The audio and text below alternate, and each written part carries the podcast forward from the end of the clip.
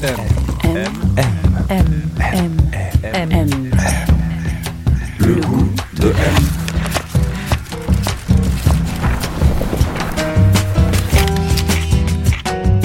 M, le magazine du monde présente Le goût de M, un podcast produit par Géraldine Saratia qui vous entraîne à la découverte du goût d'une personnalité.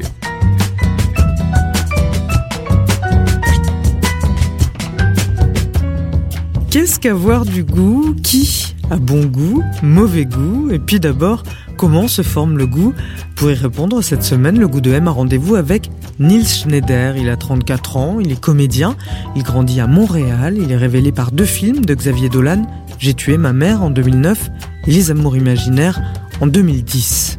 Alors pendant les premières années de sa carrière, Nils Schneider est surtout vu comme cet ange blond, objet de désir et de projection, une image dont il va peu à peu se libérer avant de s'imposer aujourd'hui comme un comédien passionnant, sensible, capable de grandes ambiguïtés. On se souvient de son rôle de fils vengeur dans Diamant Noir d'Arthur Harari, qui lui vaut un César du meilleur espoir masculin en 2017, ou encore père abusif et pervers dans Un amour impossible de Catherine Corsini, adapté du livre de Christine Angot. Dans un tout autre registre, il est aujourd'hui à l'affiche des Apaches, un film de genre qui nous plonge dans le Paris 1900. Nils Schneider est le chef du gang ultra-violent des Apaches qui fait régner la terreur dans Montmartre. Alors pour en parler, ainsi que de son goût et de son parcours, il nous a donné rendez-vous chez lui, dans le 11e arrondissement de Paris, dans l'appartement qu'il partage avec Virginie Efira. On passe une petite place, on longe les cafés, première à droite, on y est.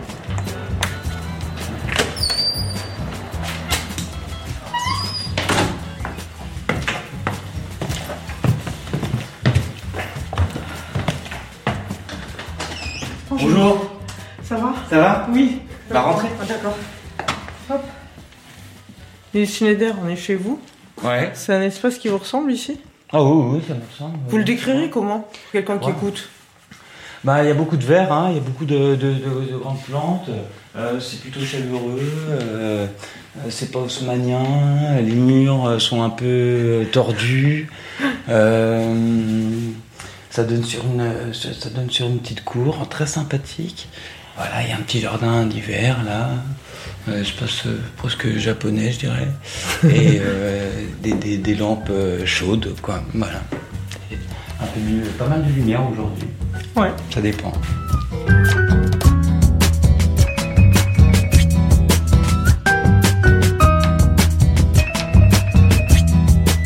On a traversé le salon pour aller s'installer dans la cuisine. Une pièce chaleureuse, carrée, qui donne presque l'impression d'être à la campagne. On s'est assis autour de la table en bois. Nils a allumé une clope. Et là, je lui ai demandé quel était le goût de son enfance, celui dans lequel il avait grandi. Alors, ma petite enfance, je l'ai passée euh, à Paris, mais euh, j'ai déménagé à 8 ans à, au Canada, à Montréal. Et je me rappelle très... Ma, ma première impression, en tout cas, quand, quand je suis sorti de l'avion et j'ai découvert la maison à laquelle euh, toute la famille en allait vivre, la première impression, c'est des odeurs. Je saurais forcément la, la décrire, c'est peut-être l'odeur des érables euh, à Montréal, des, des érables argen- argentés, euh, des frênes de Pennsylvanie, de- et puis il y a l'odeur du Saint-Laurent, du fleuve Saint-Laurent, l'odeur de la terre, de, du parc Mont-Royal, de la montagne, l'odeur de la neige, des flocons, de la slotch qu'on appelait la main de, de Gandou. Je me rappelle de l'odeur de- d'un plat qu'on mangeait enfant tout le temps que je détestais qui s'appelait le pâté chinois. On s'appelait le pâté chinois parce que c'était ce qu'on donnait aux, aux ouvriers chinois qui construisaient les, les chemins de fer. Ouais. Voilà, au Québec. Leur donnait ça à manger, et maintenant on donne ça aux enfants à manger. C'est vraiment dégueulasse. Donc ces impressions, c'est plus du Québec que dans les années précédentes euh, quand vous étiez à Paris, quoi. Ah, à Paris, Ouais. je me Ouais. souviens de l'odeur euh, du pull de mon père, de la peau de ma mère, l'odeur des, des marrons grillés. Mon père m'en venait, m'en venait voir euh, les vitrines Ouais. euh, Lafayette, rue Lafayette. Je m'en rappelle, ça c'était vraiment une Près de- à l'approche de Noël, quoi. à l'approche Ouais. de Noël, Ouais. voilà, où ça c'était, je me rappelle l'odeur de une- la très bonne tarte au citron de ma grand-mère. Alors, vous le disiez, euh, donc vous avez grandi à Paris, puis à partir de vos 8 ans, vous êtes parti avec votre famille euh, à Montréal, au Ouais. Québec.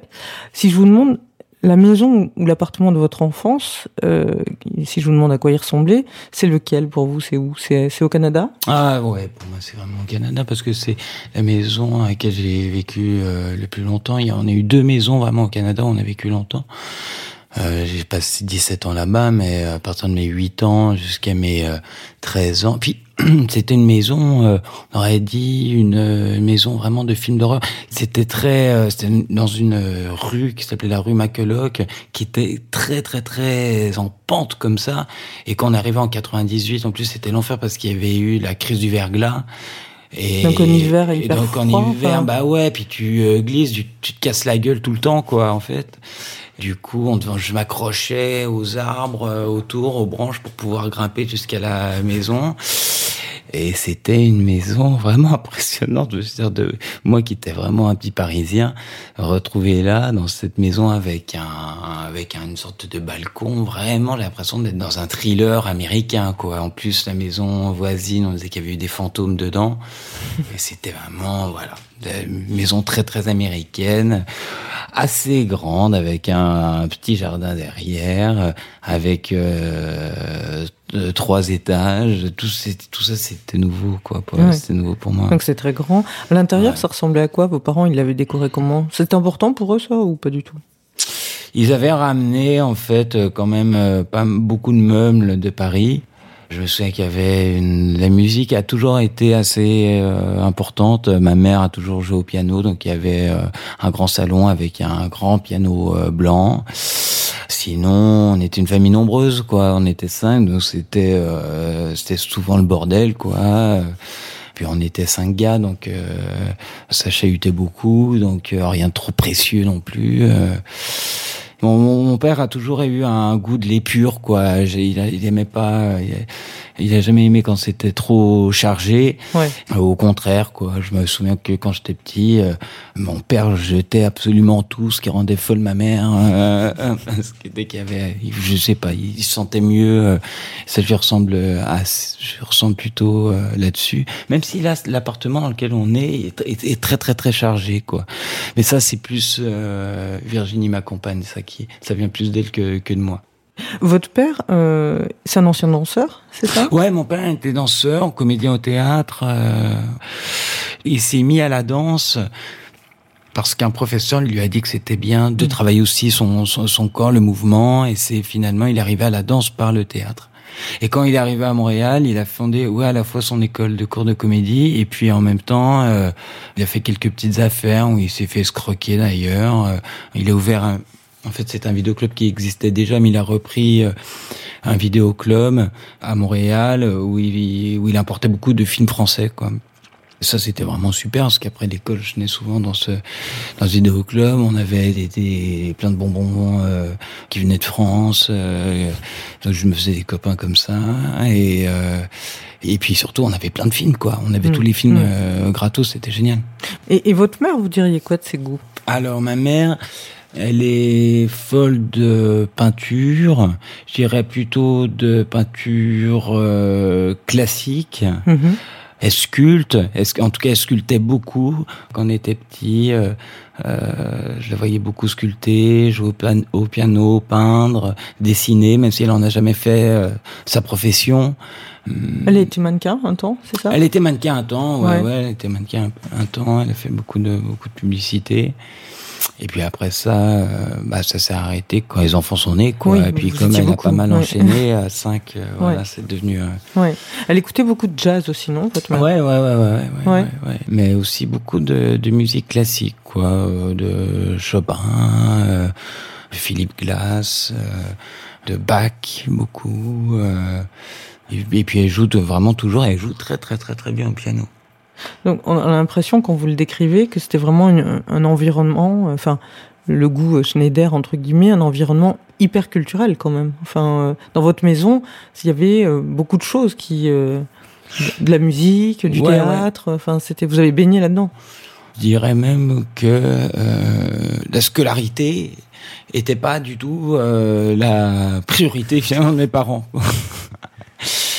On faisait du doublage très très jeune, très très C'est-à-dire, euh, C'est-à-dire vers 11, 11 ans, 12 ans. Alyosha, mon petit frère, il a fait sa première pièce, il jouait le, La vie devant soi euh, au théâtre professionnel, il va avoir 13 ans. Euh, mon grand frère Vadim a commencé à jouer euh, à 17 ans. Ouais. Après, moi, c'était pas totalement mon truc, j'avoue. C'est- Ouais, moi, c'est ouais. arrivé vraiment plus tard. euh, Et alors donc il y avait toute cette euh, ouais ce bain culturel quoi, enfin un peu incessant, des films, euh, du théâtre, euh, de la musique. Est-ce qu'il y avait d'autres choses qui étaient la nature c'était important aussi? Tout à l'heure vous avez beaucoup parlé de la nature qu'il y avait autour de vous. Enfin vous faisiez beaucoup d'activités extérieures. Ouais, ouais, de- ouais, ouais, ouais. Bah, moi, il y avait, il y a les montagnes, j'adorais, j'avais hâte que le, j'attendais qu'une chose, c'est que l'hiver arrive euh, pour pouvoir dévaler les pentes sur mon snowboard. J'adorais ça. Je voulais en faire ma vie à un moment. Ah oui? Ah ouais, ah ouais, faire du, du skate l'été, du snowboard l'hiver. euh, ouais, j'étais vraiment très très branché euh, sport extrême. Mais tout, genre euh, motocross, euh, tous les sports où tu peux te faire très mal, et mais où t'as des, des sensations, sensations fortes. fortes. Ouais, ouais, Ouais, surtout. ouais.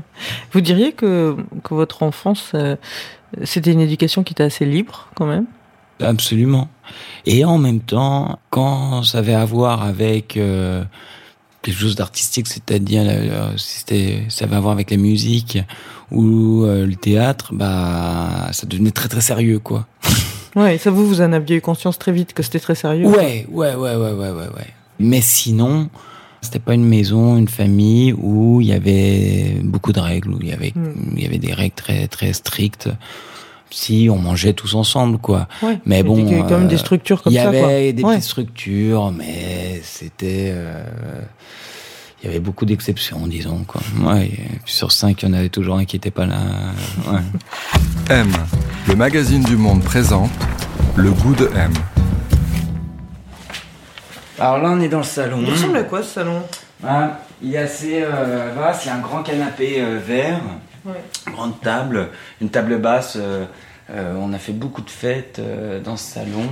Là maintenant, je suis interdit là, parce que j'ai reçu plein de lettres euh, Ah oui. de- de- des voisins, mais vraiment une pile d'insultes parce que j'avais oublié de les, de les prévenir. Et là, c'est devenu littéralement impossible. Donc, tant que je serai dans cet appartement, il y aura plus de plus de fêtes. Mais on, en a, on a beaucoup, on a bien profité. Ça, c'est un poêle que j'utilise beaucoup l'hiver. Hein Ouais. Garder quelque chose euh, des hivers canadiens. hein. Euh, je trouve ça plus beau qu'une cheminée, évidemment.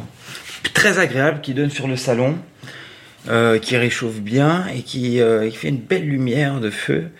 et que j'utilise beaucoup, quoi, le, le, ma- le matin, le soir, à, à tout moment de la journée, c'est toujours fort agréable. Mais c'est très confortable. Il y a une idée- ouais, Ouais, il y a- pour vous, non, l'idée d'être confortable? Le, le confort, ouais. Ouais, le enfin, confort. Bizarrement, euh, ouais, ouais, ouais. En même temps, je lutte pour. euh, j'ai- j'ai- j'ai- J'aime pas trop, non, être, être confortable. Mais, si- mais quand je suis chez moi, si, j'aime bien. J'aime bien le confort chez, chez moi, j'avoue.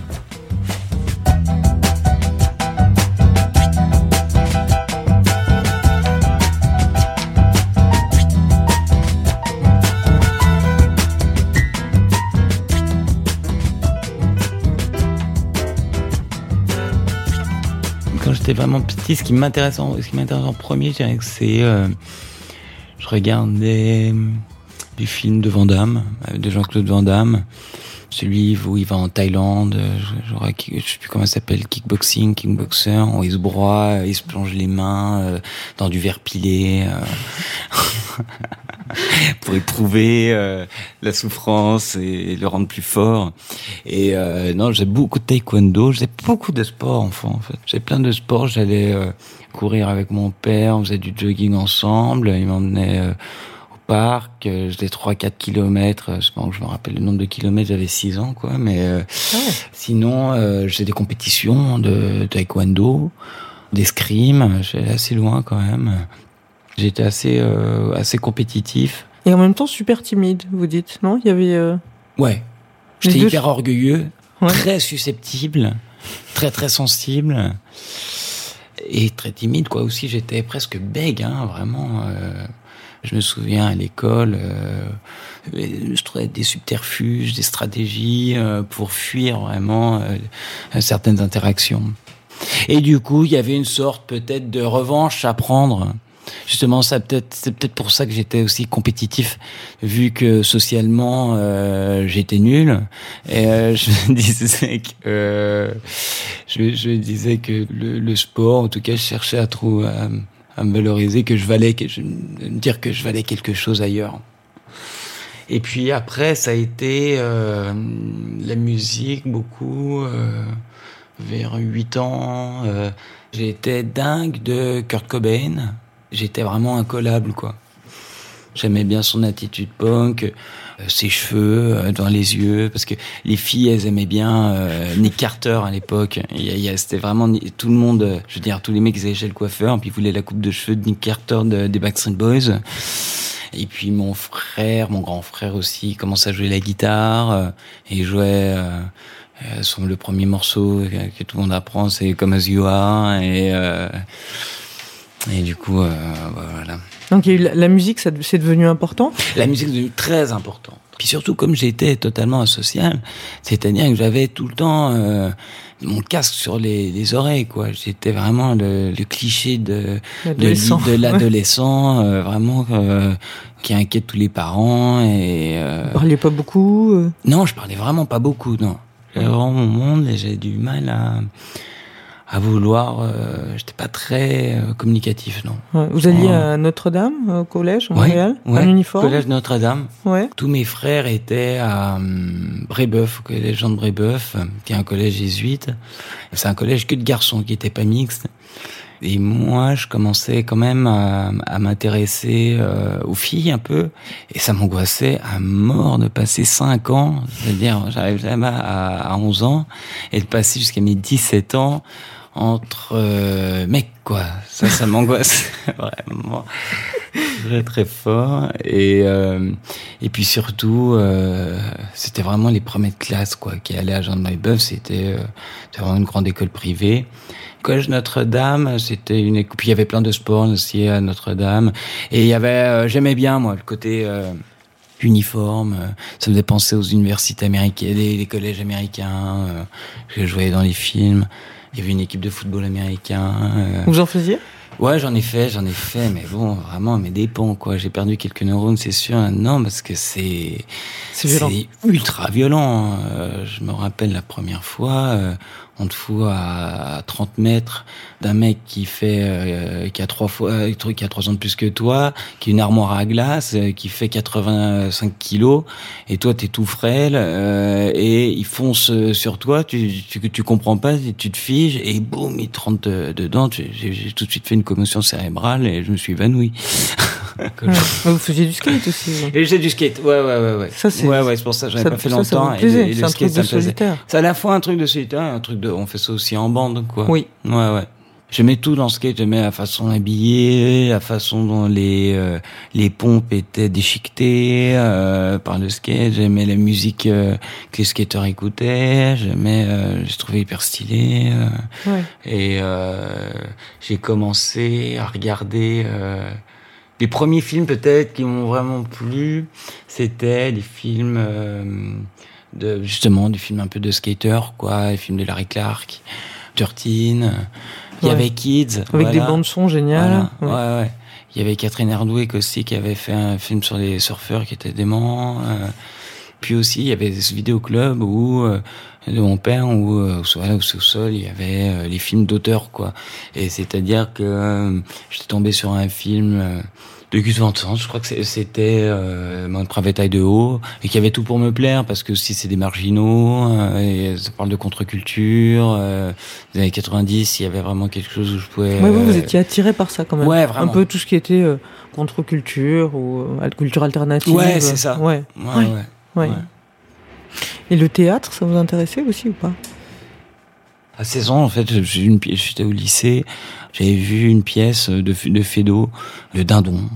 Et là, c'est la première fois que je me suis dit, ouais, j'aimerais vraiment bien faire ça. Et puis, mon grand frère aussi euh, jouait, était dans la troupe du lycée. Je le voyais jouer, j'admirais énormément. Et puis, euh, ensuite, Mon frère est décédé d'un accident de voiture et puis j'ai voulu, pour me rapprocher de lui, faire euh, ce qu'il faisait, faire ce qu'il faisait, quoi, Ouais. toucher quelque chose qu'il avait très fort aimé. Puis j'allais, j'allais vraiment euh, très très mal, quoi. Et c'est du, c'est en, en- je me suis inscrit, voilà, dans un troupe de théâtre pour, euh, mais j'étais vraiment, pff, il y avait plus de sol, quoi, du, vraiment à, ça- à cette période-là, c'était, j'étais vraiment très, ouais, j'avais plus de jambes, plus, je- et ça m'a fait énormément de bien.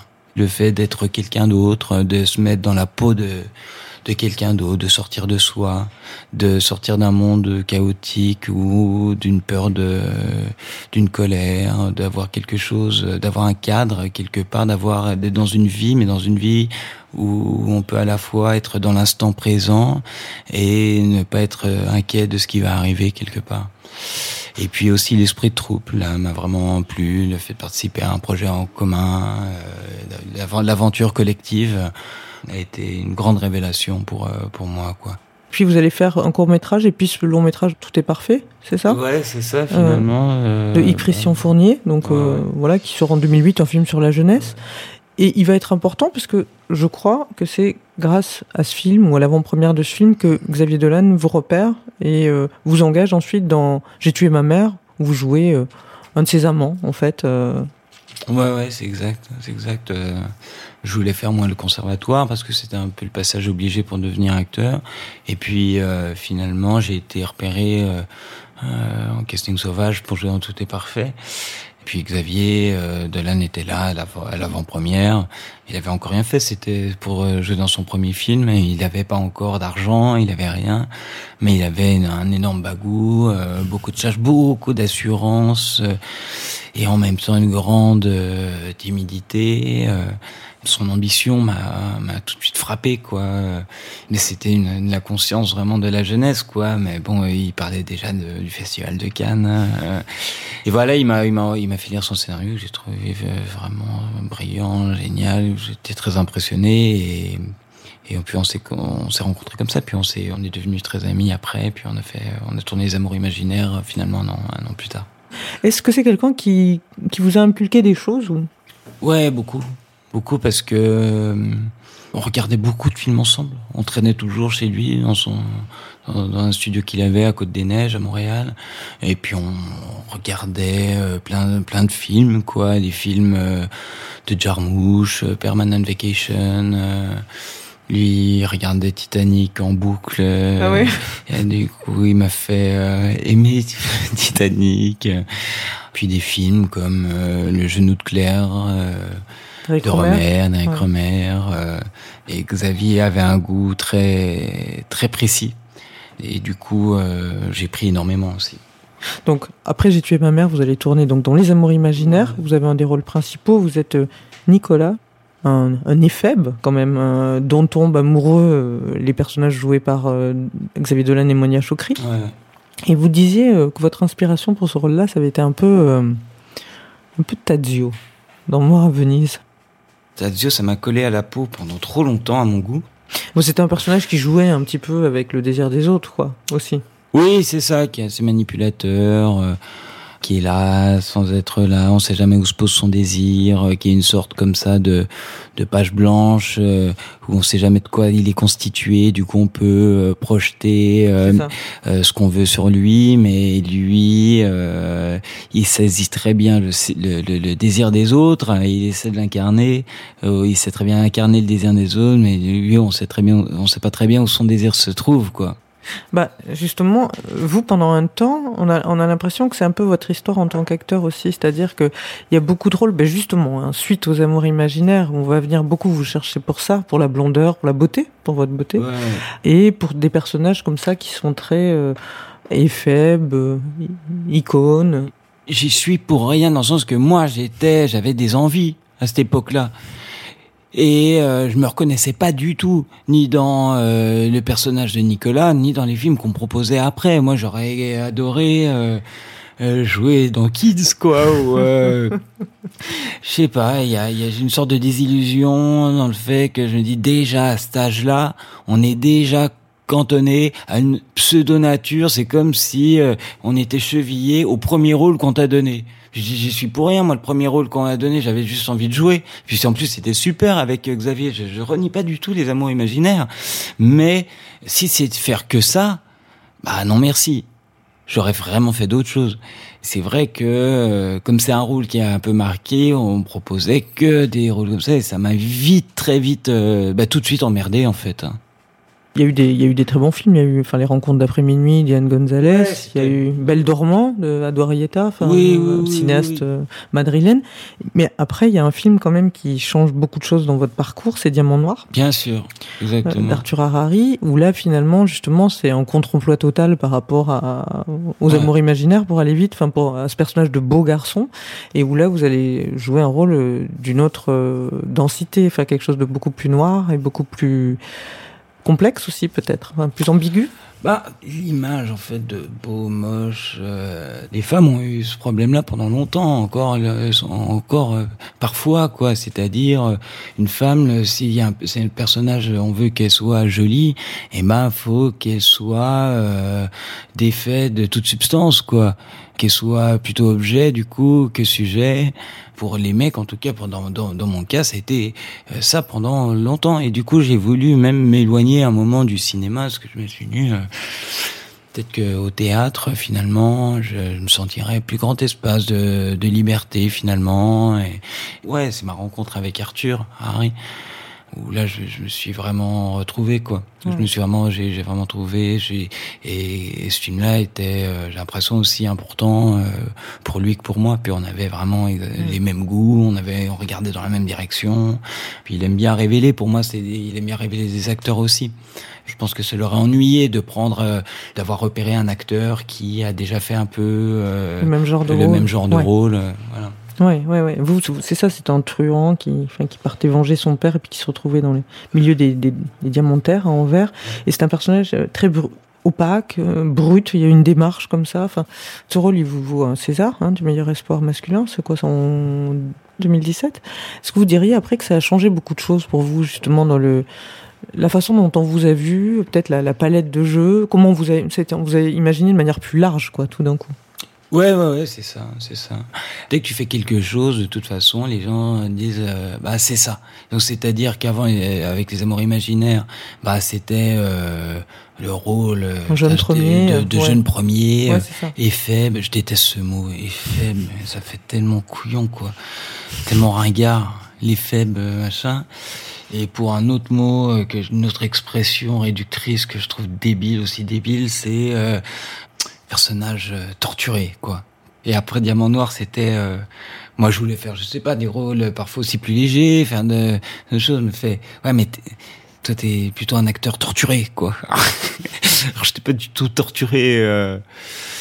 Et ça, je me suis dit merde, fais chier quoi. Tu fais un truc, tu montres que finalement t'es un peu plus large que ce que les. T'essaies d'ouvrir un imaginaire, et puis finalement non, l'ima- l'imaginaire, il s'ouvre pas, il fait juste se déplacer quoi.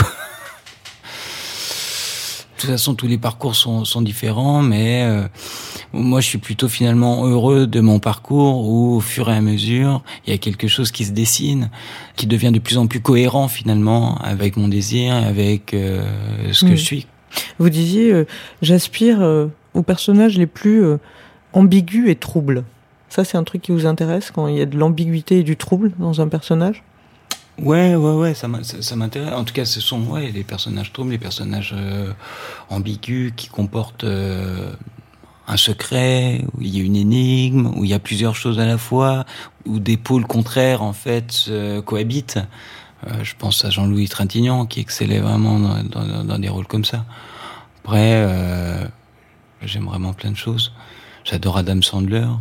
Je sais pas s'il a joué des rôles vraiment euh, ambigus, quoi. Il joue Ouais. des choses assez, euh, des couleurs assez fortes, assez pures, paradoxales, qui sont parfois incohérentes, tout ça. Mais euh, je pense pas à l'ambiguïté quand je pense à lui, alors que c'est un de mes, de mes acteurs préférés.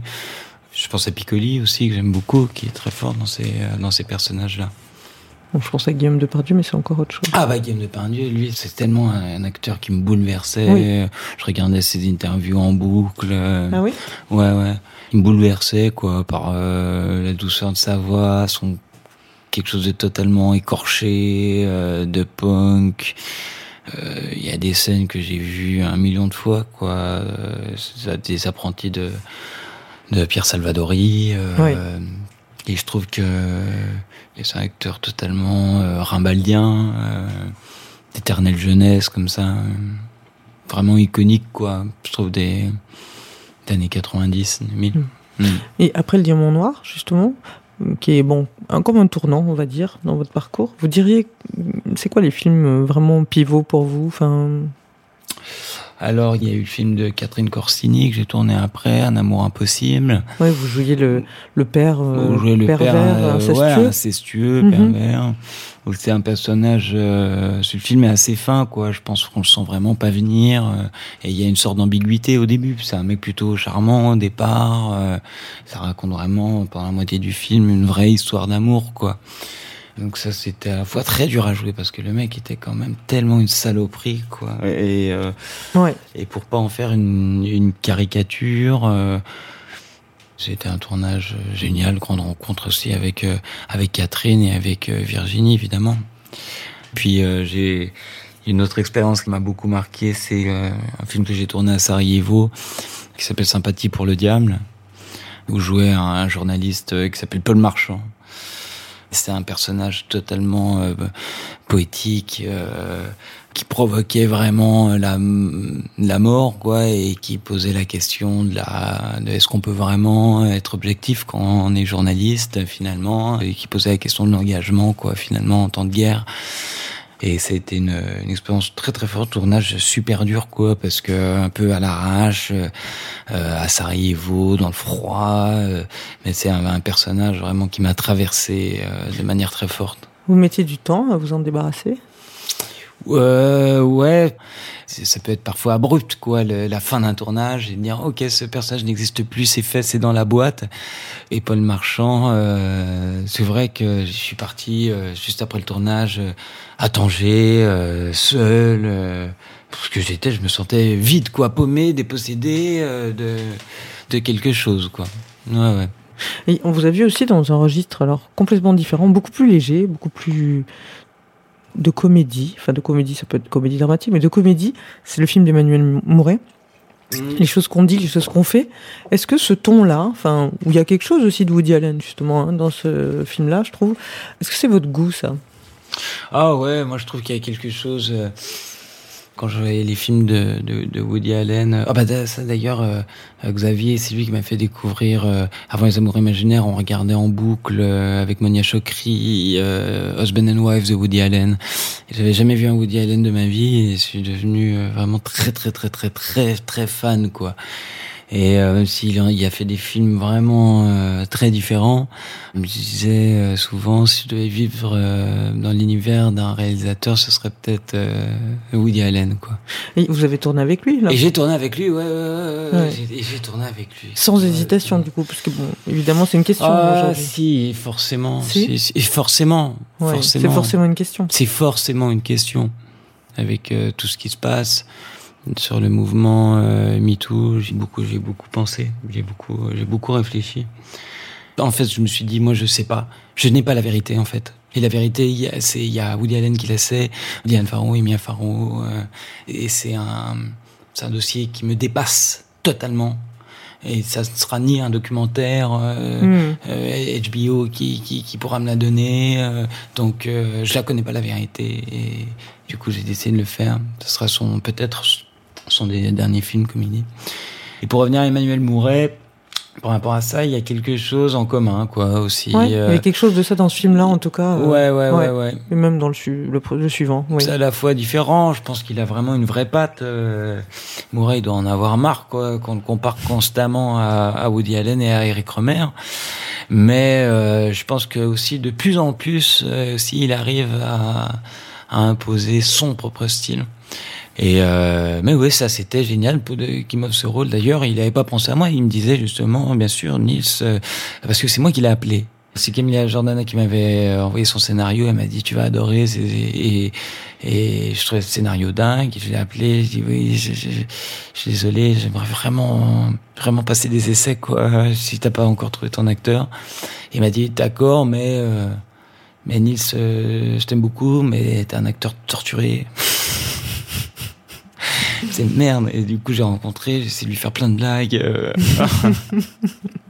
Et, et alors votre rôle dans Les Apaches, donc vous jouez le chef d'un gang, Ouais. là, c'est violent dans le Paris de 1900.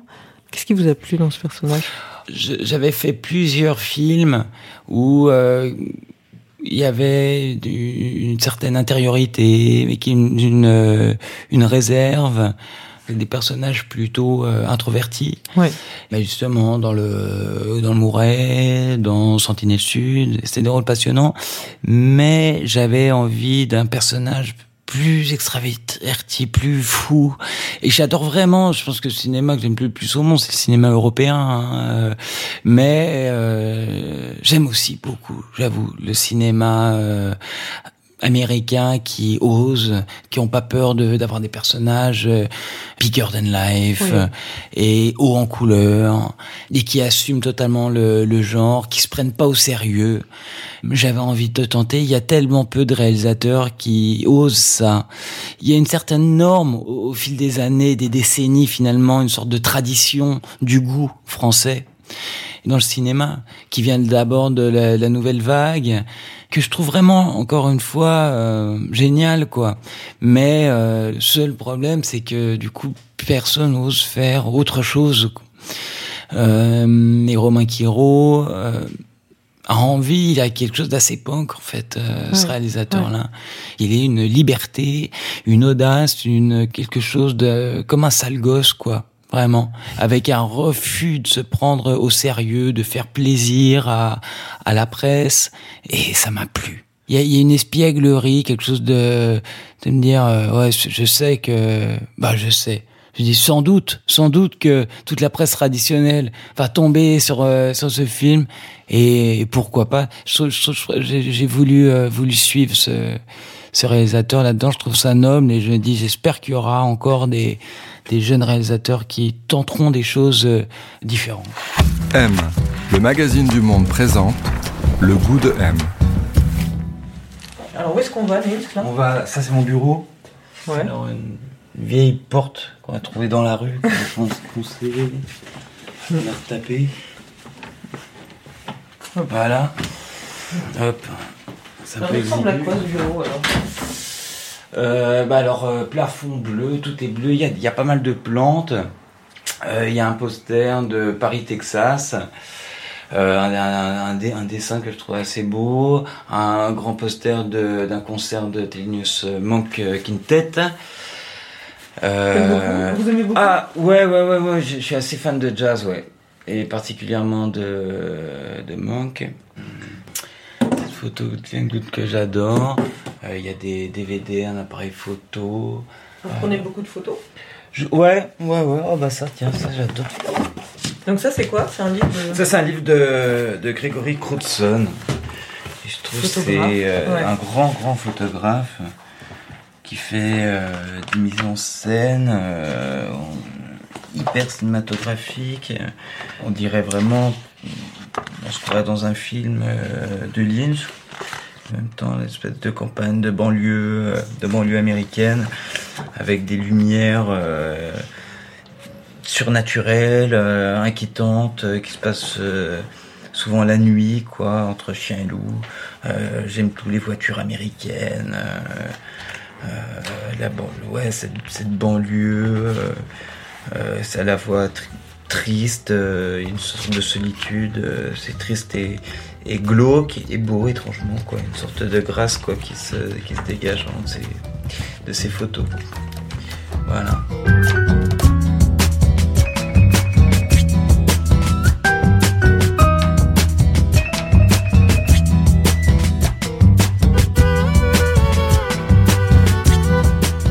Nils Schneider, on est chez vous. Vous entretenez quelle relation avec les objets qui vous entourent? Ils sont importants pour vous? Je pense vraiment pas que je sois très euh, matérialiste, c'est-à-dire que depuis que je suis revenu en France, euh, depuis que je suis revenu à Paris il y a une dizaine d'années, c'est mon cinquième appartement, mais j'ai jamais rien gardé. Quand j'emménage quelque part, euh, j'emporte, euh, j'emmène rien, vraiment. Il y a des objets, des si, des cadeaux, des objets symboliques comme ça, mais c'est vraiment c'est des petites choses quoi qui ont une euh, valeur euh, sentimentale. Ouais. C'est des objets que je trimballe quoi. C'était mon vélo. euh, là j'ai une platine vinyle euh, Hmm. que j'aime beaucoup. C'est des objets finalement que j'utilise et et que j'use jusqu'à l'os quoi.